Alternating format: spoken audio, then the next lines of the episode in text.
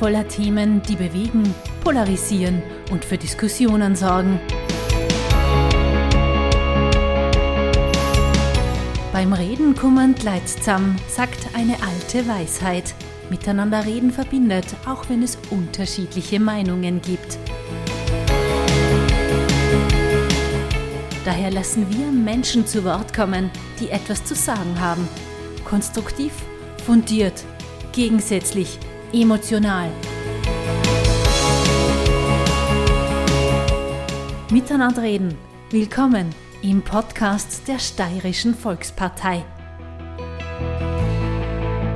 Liebe Hörerinnen und Hörer, herzlich willkommen zur zweiten Folge von Miteinander reden, dem neuen Podcast der Steirischen Volkspartei. Unser heutiges Thema, nicht zuletzt aufgrund dessen, dass es in den letzten Tagen große Aufregung darum gegeben hat, dass in der Grazer Stadtbibliothek die Werke von Hans Klöpfer aussortiert wurden. Daher die Frage, wie sehr ist der öffentliche Raum durch NS-belastete Namen selbst belastet und welche Maßnahmen sind im Zuge dessen notwendig, berechtigt oder überzogen. Ich freue mich, zwei sehr namhafte Diskussionsteilnehmer, Teilnehmerinnen bei mir zu haben. Herzlich willkommen, Dr. Barbara Stelzel-Marx. Dankeschön, danke für die Einladung. Und herzlich willkommen auch Herr Stadtrat Günter Riegler. Ja, schönen guten Morgen.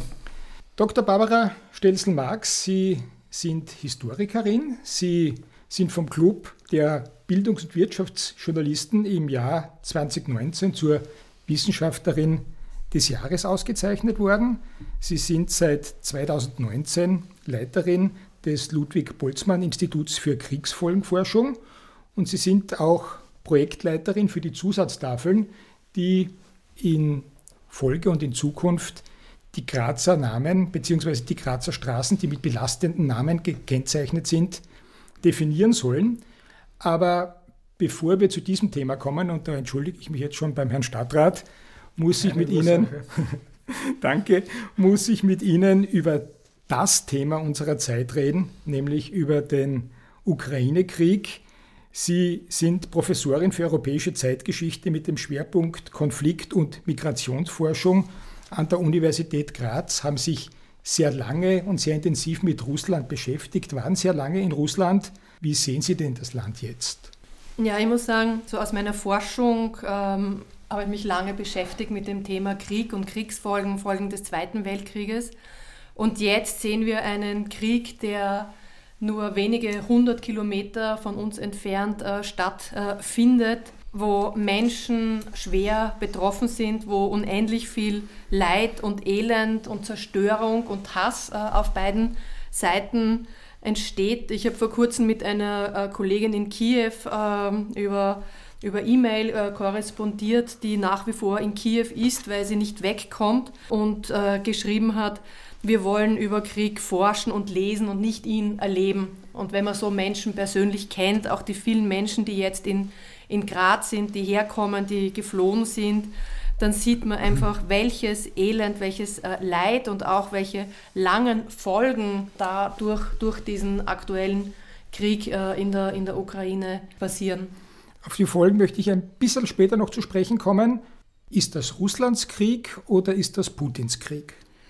Äh, die Entscheidung für diesen Krieg liegt, glaube ich, in erster Linie bei Putin. Das hängt eng zusammen äh, mit, dem, mit seinem Trauma, ausgelöst durch den Zerfall der Sowjetunion 1991.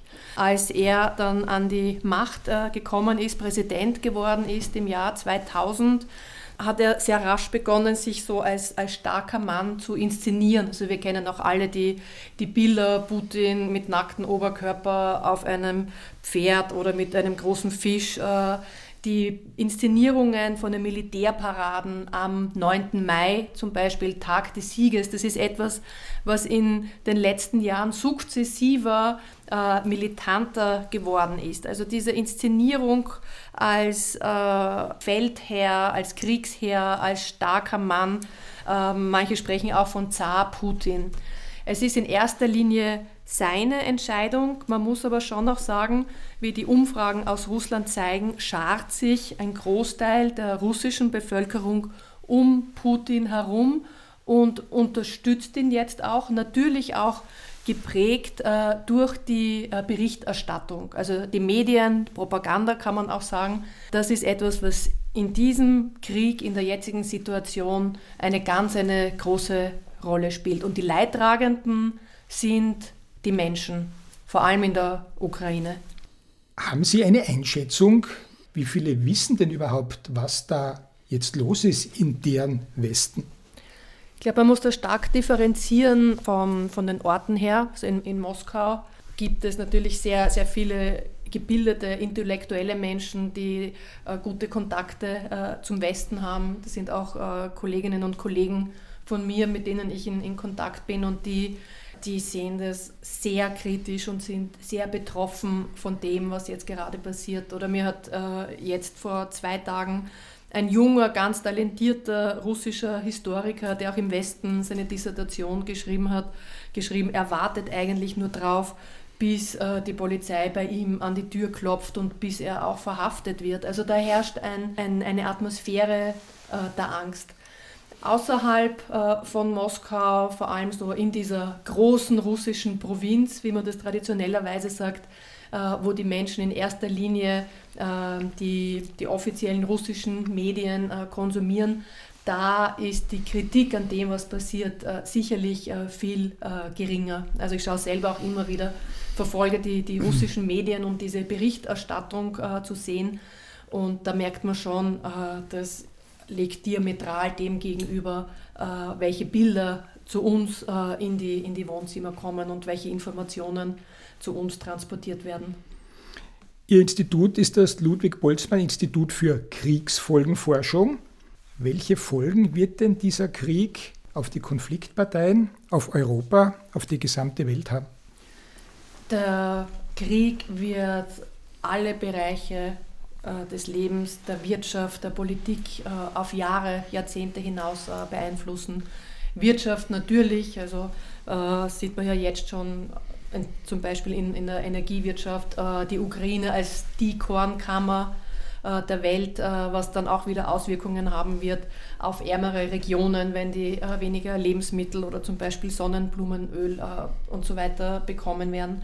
Kultur, das kulturelle Erbe, das jetzt in der Ukraine bedroht ist oder auch zerstört wird, äh, Kiew zum Beispiel ist äh, UNESCO-Weltkulturerbe, aber man sieht auch jetzt schon in den betroffenen Städten, Kharkov zum Beispiel, habe jetzt vor kurzem auch mit einer geflüchteten jungen Frau äh, geredet in Graz, die gesagt hat, Kharkov ist so eine schöne Stadt gewesen, äh, wo das Zentrum im Zweiten Weltkrieg äh, von der Wehrmacht noch einigermaßen verschont geblieben ist. Und das wird jetzt alles in Grund und Boden äh, gebombt. Äh, die Museen, die auch, ähm, die auch äh, darunter leiden werden. Und man sagt auch, so die, die Zerstörung des kulturellen Erbes, das sind Wunden, die im Gewebe einer Gesellschaft extrem schwer heilen. Und das, was natürlich die längsten und dramatischsten Folgen haben wird, das ist, wie sich diese Makrogeschichte des Krieges auf die Mikrogeschichte, auf die individuellen Biografien, auf die Menschen auswirken wird auf jene, die jetzt in den Luftschutzkellern, U-Bahnen und so weiter sitzen, die diese Bedrohung, die den Krieg hautnah erleben, die Angehörige verlieren, die auf der Flucht sind, äh, die Angehörige zurücklassen müssen. Es entsteht hier, das ist ein Thema, mit dem ich mich lang beschäftigt habe, ähm, Besatzungskinder, Lebensbornkinder. Es entsteht hier jetzt gerade eine neue Generation von den Kindern des Krieges, die ähm, den Krieg hautnah miterleben, ähm, die diese Angst, äh, den Tod miterleben, die jetzt äh, in, den, in den Westen fliehen und so weiter. Das sind die Kinder in der Ukraine, aber wir dürfen auch nicht vergessen, die Kinder in, in Russland, deren Väter zum Beispiel in den Krieg äh, geschickt werden und dann sicherlich auch traumatisiert äh, zurückkommen werden. Äh, oder Sie kennen vielleicht die Bilder von russischen äh, Kindergartenkindern, die in Form von diesem Z, des Z auf diesen Panzern äh, oben ist, das angeblich für Sababirdo, für den Sieg steht, die sich so formieren müssen. Also all das, diese dramatischen Erfahrungen, etwa bei den Kriegskindern. Das ist etwas, was uns über Generationen hinweg begleiten wird. Und auch jetzt, gerade heute in den Medien, kommt mir vor, erstmals Berichte von vergewaltigten Frauen. Also dass so eine Begleiterscheinung, die sexuelle Gewalt im Krieg äh, gemeinsam mit den Kriegsverbrechen, die jetzt auch gerade dokumentiert worden sind. Um das Thema abzuschließen, wir nehmen dieses Gespräch am 4. April auf. Das heißt, liebe Hörerinnen und Hörer, wann immer Sie das auch hören, werden Sie schon ein bisschen mehr Informationen haben als wir heute genau zu diesem Zeitpunkt. Wie kann sich diese ganze Geschichte noch entwickeln? Wie sehr bleibt sie auf die Ukraine beschränkt? Haben Sie den Eindruck, dass das ein Flächenbrand werden könnte, vor dem sich alle fürchten? Oder sagen Sie, na, soweit ich die Situation in Russland kenne, ist diese Gefahr nicht so groß?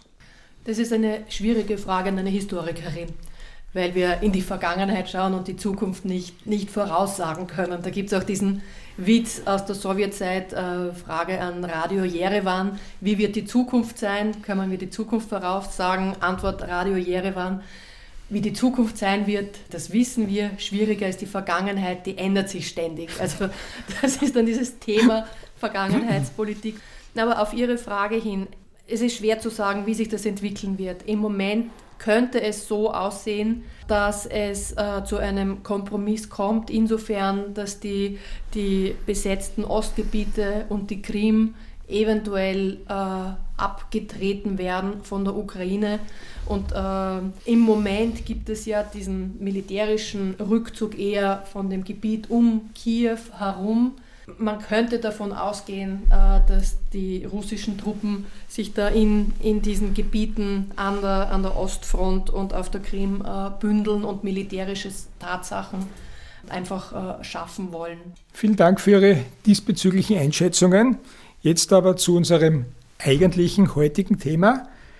Herr Dr. Riegler, es gab in der vergangenen Woche große Aufregung, weil Hans Klöpfers Bücher aus der Grazer Stadtbibliothek entfernt wurden und entfernt werden sollten. Wie gesagt, medial überbordendes Thema. Die Frage, ist das wirklich ein Thema oder wurde das von diversen Medien nur extrem aufgebauscht? Ja, danke für die Frage. Und bevor ich darauf unmittelbar eingehe, würde ich da noch gerne einen Satz zu Barbara Stelzel-Marx und zum Ukraine-Thema dazustellen. Äh, und das passt eigentlich dann auch sehr gut zu dem Thema, das wir heute erörtern.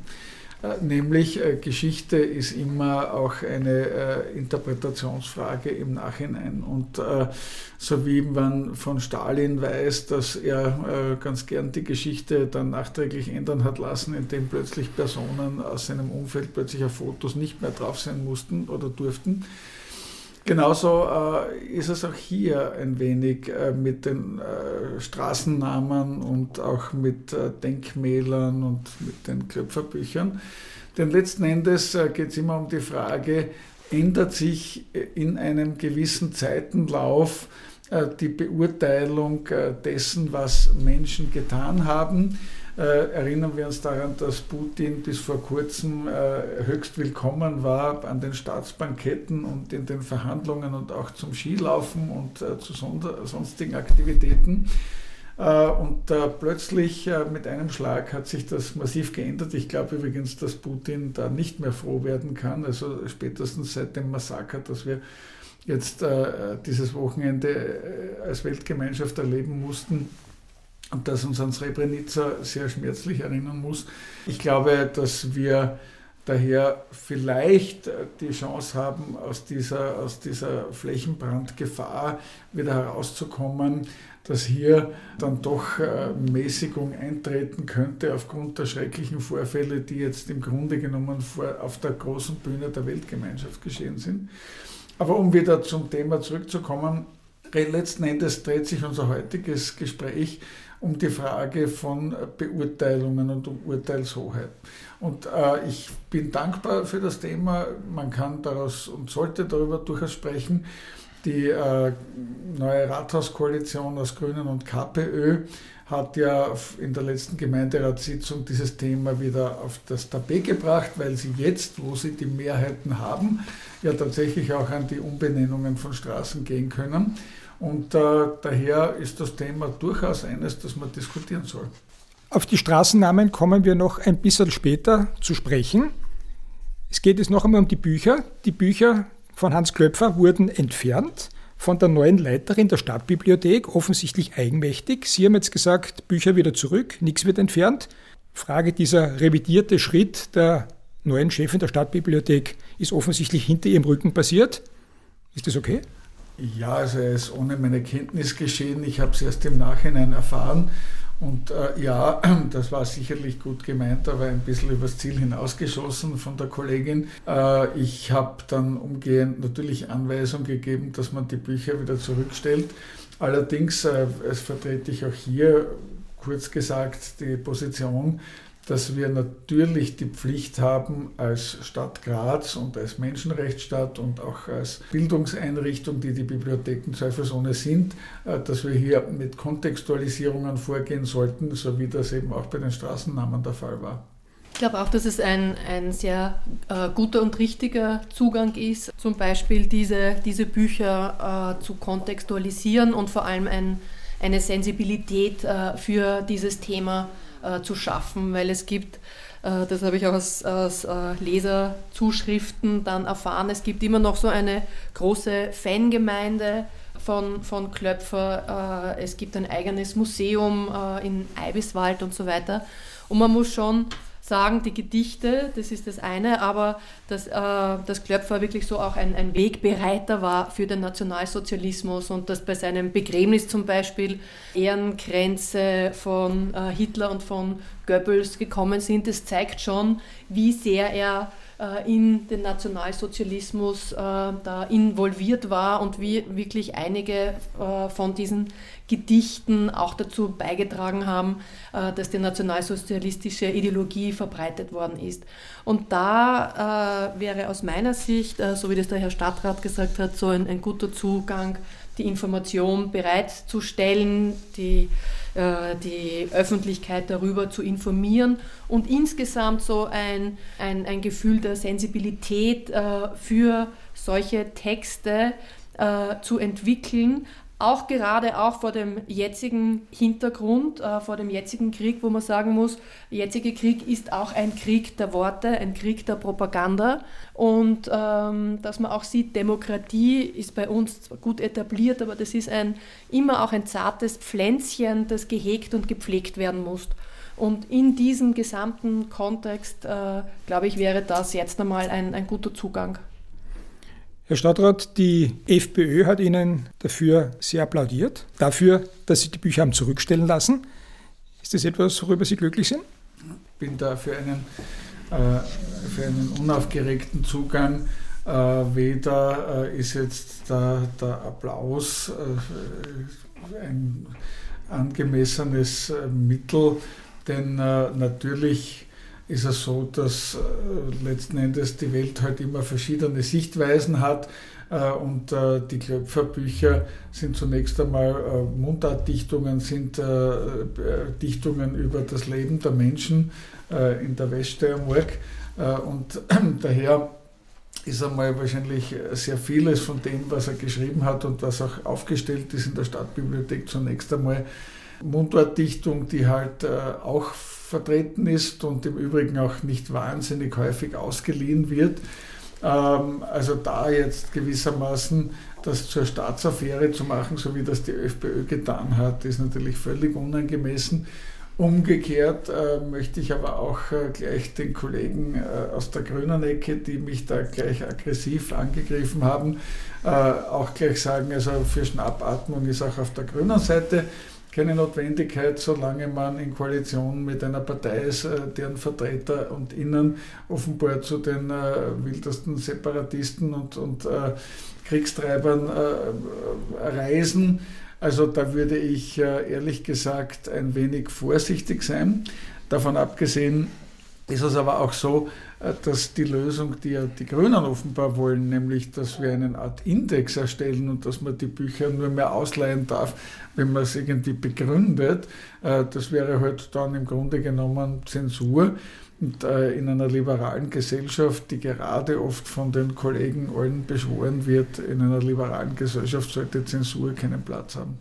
Um das Bücherthema abzuschließen, die Bücher von Hans Klöpfer weiterhin ausgeliehen werden können mit einer Kontextualisierung, also mit einer Beschreibung und Erklärung, was hinter dem Verfasser der Bücher steht. Und damit sollte dieses Thema für alle zufriedenstellend abgehandelt sein, oder? Genau, und ich glaube, dass tatsächlich die Leserinnen und Leser und die Kundinnen der Stadtbibliothek, glaube ich, in der Lage sind, sich selber ein Bild zu machen. Man kann Kontextualisierungen anbieten, aber wir wollen niemanden bevormunden und ich glaube, das ist gut so. Gleiches Thema, aber anderer Schauplatz. Knapp vier Jahre lang hat eine Expertenkommission unter der Leitung von Stefan Kahner, dem Vorgänger der Frau Stelzel-Marx als Leiter des Boltzmann-Instituts, die Grazer Straßen- und Platznamen historisch überprüft. Und 20 davon wurden von der Kommission schon im Jahr 18 als höchst bedenklich eingestuft. Diskutiert wurde schon 2019 im Gemeinderat und erst kürzlich hat der Gemeinderat mehrheitlich beschlossen, dass historisch belastete Straßennamen umbenannt werden. Warum war das unter Schwarz-Blau nicht möglich? Also unsere Fraktion äh, im Grazer Gemeinderat hat stets die Meinung vertreten und das wohl begründet, dass wir eben äh, mit, äh, den, mit der Vergangenheit in einer Weise umgehen wollen, dass wir sie nicht sozusagen auslöschen wollen, dass wir nicht äh, das Erinnern äh, völlig verhindern wollen, sondern dass wir eben über äh, Zusammenarbeitsprojekte mit dem Ludwig-Boltzmann-Institut und über eben Zusatztafeln gewissermaßen einen Beitrag zur Bildung und zur Bewusstseinsmachung leisten wollen. Daher hat unsere Fraktion eigentlich immer dagegen gestimmt und dabei werden wir auch bleiben. Denn es ist nun einmal so, dass wir, glaube ich, alle miteinander äh, mit unserer Geschichte, die wir, die wir haben, eben Gutes und Erfolge und Erfolgreiches äh, mit uns mittragen, genauso wie es eben auch äh, Vorkommnisse und Verhaltensweisen und geschichtliche Epochen gibt, die nicht erfolgreich und die nicht wünschenswert sind. Und mit diesen Dingen offen umzugehen, ist aus meiner Sicht der geeignetere Weg. Jetzt ist dieses Thema schon sehr lange am Köcheln, würde ich einmal sagen. Ist es überhaupt wichtig, das so intensiv zu behandeln und das immer wieder aufkommen zu lassen? Provokant gefragt, wird da nicht viel Lärm um nichts gemacht? Ja, kann, man kann sich mal anschauen, was sind Straßennamen. Also Straßennamen äh, entstehen aus dem Wunsch heraus nach topografischer Orientierung. Wir haben in Graz rund 750 Straßennamen, die nach einer Person äh, benannt worden sind, also personenbezogene Straßennamen.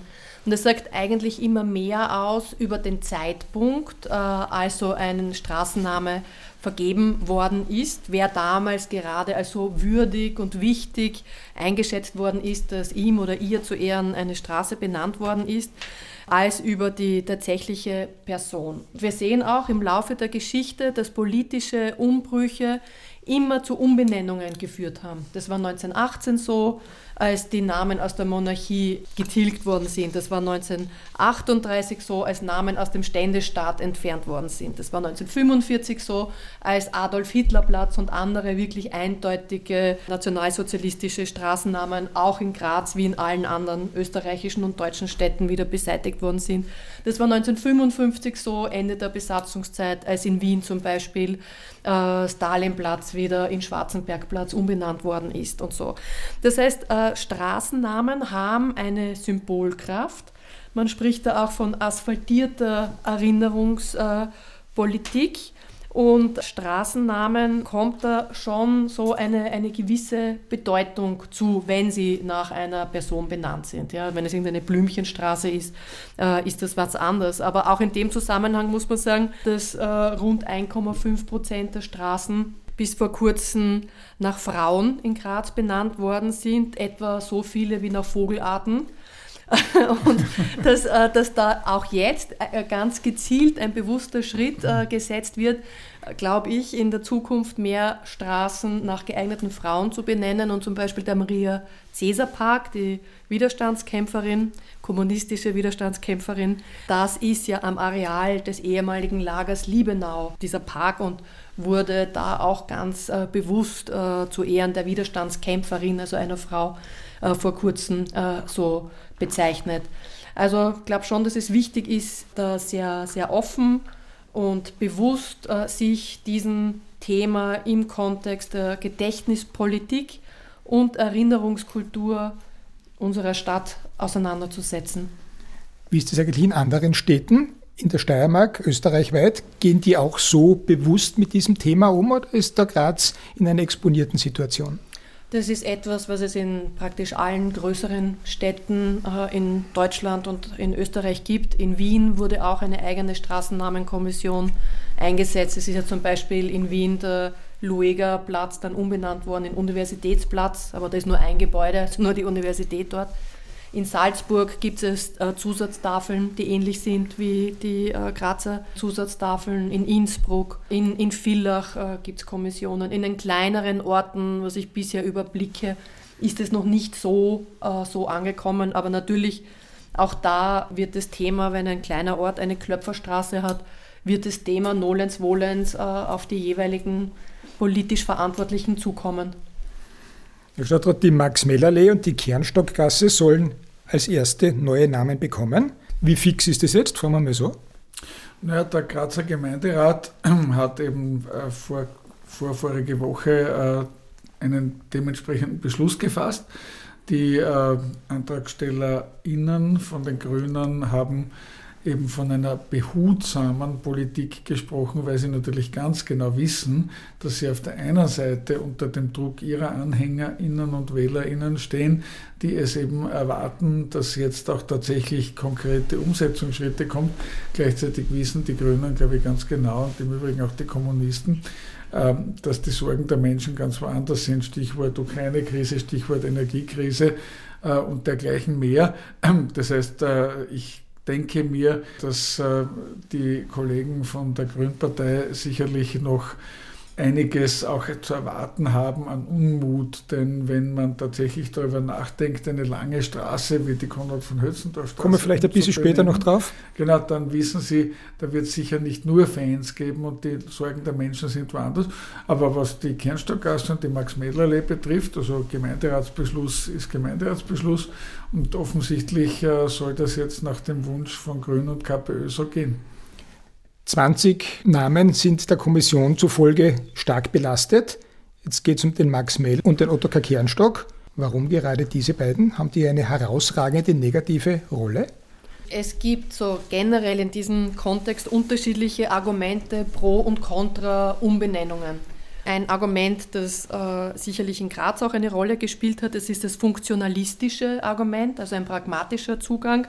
Äh, wo praktische Gründe, Kosten äh, eine, eine Rolle spielen. Das sind jeweils kurze Straßen äh, mit relativ wenig Anwohnern. Das heißt, wenn man diesen bewussten Schritt setzen will, aus politischen Überlegungen auch, nehme ich an, dass da in erster Linie eben dieses funktionalistische Argument eine Rolle gespielt hat. Andere Argumente wären ein traditionalistisches Argument, dass man sagt, man nennt nicht um, weil es ist etwas historisch Gewachsenes, oder ein didaktisches Argument, dass man sagt, wenn man umbenennt, dann will man sich der unbequemen Geschichte entsorgen oder Autonomie fixiert, dass man sagt, das ist eine Entscheidung, wo sich niemand von außen einmischen soll, wo sich keine Historiker einmischen sollen. Das war ja auch der Zugang von der Experten, Expertinnenkommission, die auch jetzt äh, alle Kurztexte für die Zusatztafeln überprüft und äh, die dann freigibt äh, in, in weiterer Folge, dass sie gesagt hat, sie legt einen, äh, einen Bericht vor, aus dem dann hervorgegangen ist, äh, dass von den rund 750 personenbezogenen Straßennamen rund 80 äh, einen Diskussionsbedarf haben und davon rund, 8, äh, rund 20 einen gesteigerten Diskussionsbedarf, also man könnte auch sagen, schwer belastet sind. Aber die Entscheidung, wie damit dann umgegangen wird, Das war etwas, äh, eine Entscheidung, die der Gemeinderat äh, gefällt hat, also eine, eine politische Entscheidung. Die Expertenkommission hat dafür interdisziplinär die fachliche, wissenschaftlich fundierte Grundlage äh, zur Verfügung gestellt. Wenn man die beiden Straßen jetzt wirklich umbenennt, dann steht die nicht ganz unwichtige Frage im Raum, wie sollen denn die dann heißen? Daher die grundsätzliche Frage, wie funktioniert denn das eigentlich? Welche Namen stehen zur Debatte? Welcher Zeithorizont für eine Umbenennung der Straßennamen würde denn überhaupt zur Verfügung stehen? Und aus welchem Pool kann man denn die Namen schöpfen und wer bestimmt es dann? Grundsätzlich äh, ist es so, dass wir natürlich äh, da einen Ablauf haben in der Stadt Graz. Das geht über das Straßenamt, das geht eben dann über eine Kommission, die eben beratschlagt, welche Namen äh, mehr oder weniger geeignet seien. Wir haben ja zuletzt den Jochen Rindplatz eingeweiht in Reininghaus und auch die Domenico Dell'Aglio Allee, also ein Baumeister, der ohne Zweifel unverdächtig ist, der eben auch mit als Architekt des Landhauses bekannt ist. Und da, da gibt es einen, einen Prozess und am Ende dieses Prozesses entscheidet der Gemeinderat über die Namensgebung. Ist es richtig, dass es nur Namen von Persönlichkeiten sein dürfen und können, die bereits verstorben sind? Das ist äh, sinnvollerweise so, denn äh, klarerweise kann man ja nie wissen, gerade weil das so sensibel ist, was alles noch hervorkommt. Also im Idealfall sollte schon eine gewisse Zeit vergangen sein, dass man das Gesamtwirken eines Menschen kennt, wobei man dennoch niemals einer, einer geänderten äh, politischen oder historischen Bewertung vorgreifen, also kann man immer vorgreifen, denn wenn wir zum Beispiel an Christoph Kolumbus denken, der wird heute auch mittlerweile in, unter sehr kritischem Gesichtspunkt gesehen, Stichwort Denkmälerdiskussion. Sie haben die Konrad von Hötzendorf Straße vorher schon angesprochen. Konrad von Hötzendorf, wie ich mittlerweile weiß, ist der Name Konrad von Hötzendorf der Gesamtname. Der hat im Vornamen nämlich Franz geheißen. Ich wusste es bis vor kurzem auch nicht. Mhm. Von Hötzendorf, diesen Adelstitel hat er normalerweise gar nicht verwendet. Aber diese Straße ist ja auch oft diskutiert. Die Frau Stelzen-Marx hat auch schon angesprochen, auch Sie haben es kurz erwähnt. Das wäre dann eine lange Straße. Lange Straße heißt viele Anrainer, hohe Kosten. Welche Kosten kämen denn da auf die Stadt zu? Oder sagt die Stadt, wenn wir das machen, dann ist es egal. Kosten spielen keine Rolle. Wie sieht man das überhaupt? Naja, es ist natürlich so, dass das ja ähm, eine nachgerade fast weltweite Bedeutung hat, weil du musst ja selbst in Google Maps äh, dann umbenannt werden, weil ja potenziell jeder Besucher, Besucher in der Stadt Graz natürlich äh, äh dann sich auch orientieren können muss. Aber natürlich äh, haben zunächst einmal alle Menschen, äh, die dort leben, Amtswege vor sich denn sie müssen sich ja ummelden. Es muss äh, eine entsprechende Anpassung von Ausweisen und sonstigen Dokumenten geschehen. Ähm, es äh, wird bei Firmen, bei Unternehmen Geschäftsanschriften geben, die zu ändern sein werden. Also äh, man hat anhand von einzelnen Straßen schon einmal erste Schätzungen gemacht. Sowas kann schnell in die halbe Million, Million Euro gehen. Und da muss man schon sagen, wenn wir über die Stadt reden, dann sind das wir alle. Die Finanzen der Stadt äh, werden ja gespeist aus den Steuergeldern. Und wenn Sie jetzt eine Million Euro für Straßenumbenennungen äh, ausgeben, dann können Sie dieselbe Million nicht für Kinderbetreuungseinrichtungen oder für die Feuerwehr ausgeben. Es geht ja so weit, dass wenn es dort eine Firma gibt, die 40 Dienstwegen hat oder 40 Lieferwegen, die müssen ja umlackiert werden. Nicht? Ja, freilich, ja. Frau Stelzen-Marx, nur der Ordnung halber, vielleicht widersprechen Sie mir da jetzt oder weil ich da ein steirisches Nationalheiligtum irgendwie in ein Licht stelle, das vielleicht nicht ganz so ist, aber ich frage Sie trotzdem. Die Peter-Rosegger-Straße fehlt auf dieser Liste, aber viele legen ja Peter Rosegger, der 1918 gestorben ist, in die gleiche Lade wie Ottokar Kernstock, der 1928 gestorben ist. Und die beiden haben ja schließlich im Jahr 1916 einen Gedichtband gemeinsam verfasst, der heißt Steirischer Waffensegen und auch der ist nicht ganz unumstritten. Die Kommission sieht den Peter Rosecker offensichtlich ohne Fehl und Tadel. Warum ist das so? Ja, also da kann ich nur dazu sagen, Peter Rosecker, jeder kennt ihn auch heute noch äh, in, in, den Schulen. Der beliebte steirische Dichter äh, aus dieser Zeit. So in diesem Kontext, wo man ihn kritisch vielleicht sehen könnte, kann man auch sagen, äh, dass er einen Aufruf für den deutschen Schulverein Südmark äh, herausgegeben hat. Das heißt, er hat sich da exponiert im sich verschärfenden Nationalitätenkonflikt, was eventuell, davon gehen manche aus, äh, verhindert hat, dass er dann den Literaturnobelpreis bekommen hat. Sie haben das vorher angesprochen mit diesem steirischen Waffensegen 1916. Das war etwas, was dann auch von den Nationalsozialisten nach, nach seinem Tod äh, vereinnahmt und äh, verwendet worden ist. Höhepunkt war 43 Feierlichkeiten zum 100. Geburtstag von Peter Rosecker. Insgesamt hat die Expertenkommission aber sein Werk äh, weitaus weniger kritisch gesehen und weniger politisch als jenes etwa von Kernstock und hat äh, Peter Rosecker jetzt einmal, muss man auch sagen, äh, weil das sind alles Dinge, die auch nicht in Stein gemeißelt sind, äh, jetzt einmal nicht äh, zu den 80 Personen mit Diskussionsbedarf äh, dazugezählt. Jetzt haben wir schon über die Bücher gesprochen, wir haben über Straßen gesprochen. Wird mir jetzt vielleicht auch Grazer Kulturdenkmäler ein bisschen kritischer unter die Lupe nehmen und denkt man daran, das eine oder andere vielleicht auch zu entfernen? Also im Moment äh, kann ich äh, da nicht äh, sagen, dass wir da jetzt irgendetwas vorhätten. Äh, wobei es eben auch da natürlich nicht auszuschließen ist, dass jetzt unter den geänderten Machtverhältnissen in Graz es zu Änderungen kommen kann. Äh, ansonsten kann ich nur das Gleiche sagen wie vorhin zu den Straßennamen. Also ich glaube, dass wir gut daran tun, unsere Geschichte nicht äh, zu überschreiben oder zu canceln, sondern eben tatsächlich äh, auch bestehen zu lassen. Wie schwierig das alles ist, kann man ja in Wien äh, studieren, wo eben das Lueger-Denkmal durchaus äh, Gegenstand heftiger Diskussionen ist da die äh, dortige sozialdemokratische Kulturstadträtin durchaus ebenfalls die Position vertritt, dass man das Denkmal nicht entfernen sollte, sondern ganz im Gegenteil eben durch Bewusstseinsbildung und Kontextualisierung ähm, zu wirken. Also insofern äh, das Problem haben alle an den unterschiedlichsten Orten.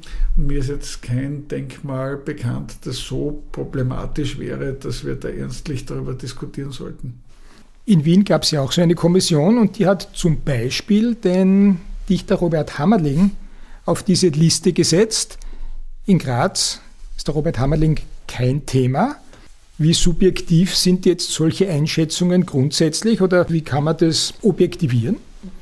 Also man müsste sich natürlich die Argumente anschauen, äh, die die Expertenkommission in Wien dazu bewogen hat. Äh, Hammerling in Wien schon und in Graz äh, nicht auf die Liste der bedenklichen Straßennamen zu setzen. Natürlich versucht jede Kommission möglichst objektiv, auf einer möglichst breiten Quellenbasis, möglichst interdisziplinär die einzelnen Fälle anzuschauen und eine Einschätzung vorzunehmen. Im Endeffekt ist, wie alles im Leben, ist es dann immer eine, schon auch eine, eine subjektive äh, Entscheidung. Ich wollte aber noch was zu dem äh, Lueger-Denkmal sagen, weil ich da oft vorbeigehe, wenn ich zu unserer Wiener Außenstelle mhm. gehe im BSK-Gebäude. Und es ist ja beschmiert mit Schande und so weiter und ist eine Zeit lang sogar bewacht worden. Und da war eine der Überlegungen, dass dieses Lueger-Denkmal äh, leicht nach rechts gerückt wird, um es so etwas optisch äh, zu verändern. Und auch, also wieder dieses Thema der Kontextualisierung, auch hier eine, eine Zusatztafel anzubringen. Und das wäre, wenn auf die Stadt Graz dann irgendwann einmal, das wird wahrscheinlich kommen, die Frage Umgang mit belasteten Denkmälern, Klöpfer, ähm, Schlossberg und so weiter, wären auch hier, glaube ich, äh, Zusatztafeln eine Möglichkeit, die Information zu vermitteln, die Sensibilisierung zu schaffen, aber das Denkmal eben stehen zu lassen und nicht wegzuräumen. Die Zusatztafeln waren ja auch jene Variante, die die ÖVP-Regierung für die Straßennamen überlegt hat bzw. haben wollte, oder? Ja, genau, das war unser Zugang immer und ist es auch nach wie vor. Und ich möchte vielleicht auch noch etwas dazu sagen zur Bedeutung der Diskussion. Also die Diskussion ist, glaube ich, äh, schwer okay. Ich glaube, wir sollten durchaus immer wieder uns der Geschichte bewusst sein und bewusst werden und uns auch mit geschichtlichen Fragen befassen. Aber wir sollten eben auch irgendwann dann immer wieder uns äh, Ruhe genehmigen und äh, etwas fertig diskutieren, ausdiskutieren und dann sollte man es halt auch äh, so sein lassen. Also äh, tatsächlich ähm, gibt es eben viele Gründe, warum man sagen muss, die Entwicklung äh, sollte dann irgendwann auch einen Schluss nehmen, wenn es um diese Umbenennungen geht. Ich habe im Vorfeld unserer heutigen Diskussion mit jemandem gesprochen, dem es nicht so gut geht. Und der hat gesagt, mir ist eigentlich wurscht, wie die Straßen heißt, ich brauche halt eine Wohnung, die ich mir leisten kann. Ist das jetzt eine Grundeinstellung, die verständlich ist?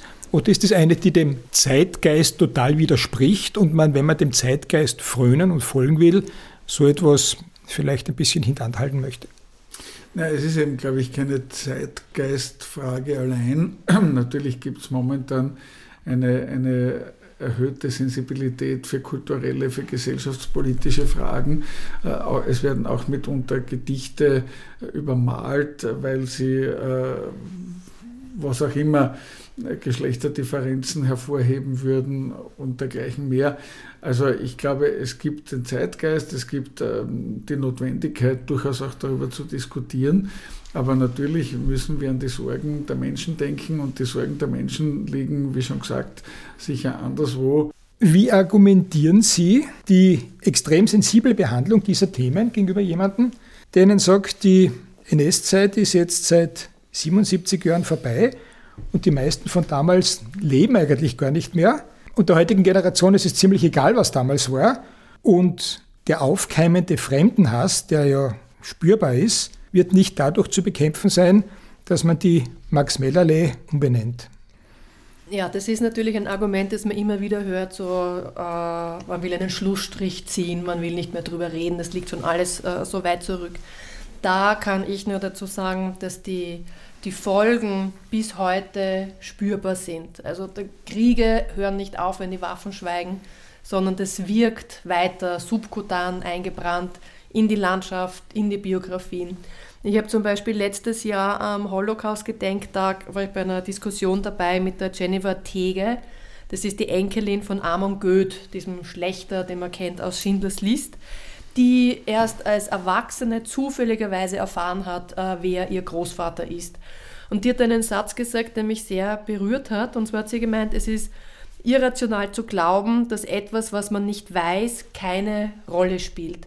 Und das ist, um zum Beispiel auf ein anderes Thema von Graz zurückzukommen, Lager Liebenau. Mhm.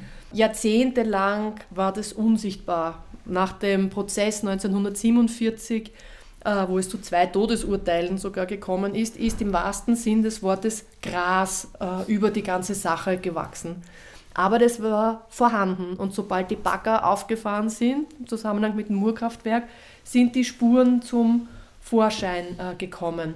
Und wir haben dann gemeinsam mit der Stadt Graz ein, eine proaktive Aufarbeitung und Vermittlung auch äh, gemacht, so dass es jetzt ein Teil äh, des eigentlich des kollektiven äh, Gedächtnisses ist. Das heißt, nur wenn man etwas nicht sieht oder weil es lange zurückliegt, heißt es nicht, dass dieses Thema dann nicht auf einmal aufpoppt und auch etwas macht mit einem und, und je äh, offener man sich da diesen Themen stellt, desto besser ist es eigentlich. Und wie wir mit der Vergangenheit umgehen als Gesellschaft, das sagt auch viel über uns als, äh, als Gesellschaft aus und es ist eben nicht egal, dass etwas vergangen ist und jetzt 80 Jahre bald zurückliegt, sondern die Folgen spüren wir bis heute und das soll man eben nicht unter den Teppich kehren.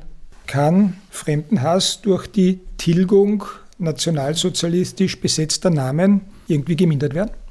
Naja, das glaube ich eben nicht, sondern Fremdenhass kann gemildert werden, indem wir eben tatsächlich uns bemühen, mit den Menschen in Austausch zu treten, Integration äh, zu leben und äh, eben uns zu bilden und, und auch äh, andere auch kulturellen Austausch zu pflegen, aber sicher nicht durch die Entfernung von Straßennamen. Frau Schelsen-Marx, Herr Riegler, ich lasse jetzt die akademischen gerade weg. Ich bedanke mich sehr, sehr herzlich für die interessante Diskussion, dafür, dass Sie sich die Zeit genommen haben und wünsche Ihnen auch in so bewegten Zeiten wie denen, in denen wir derzeit leben, leben müssen, alles Gute. Herzlichen Dank. Danke sehr und war ein sehr interessantes Gespräch, ja. Danke auch von meiner Seite für das Gespräch. Danke. Liebe Hörerinnen und Hörer, Ihnen danke ich für Ihre Aufmerksamkeit an Miteinander reden, dem Podcast der Steirischen Volkspartei. Peter Siegmund freut sich auf das nächste Mal, wenn es wieder heißt, Miteinander reden und seien Sie wieder mit dabei.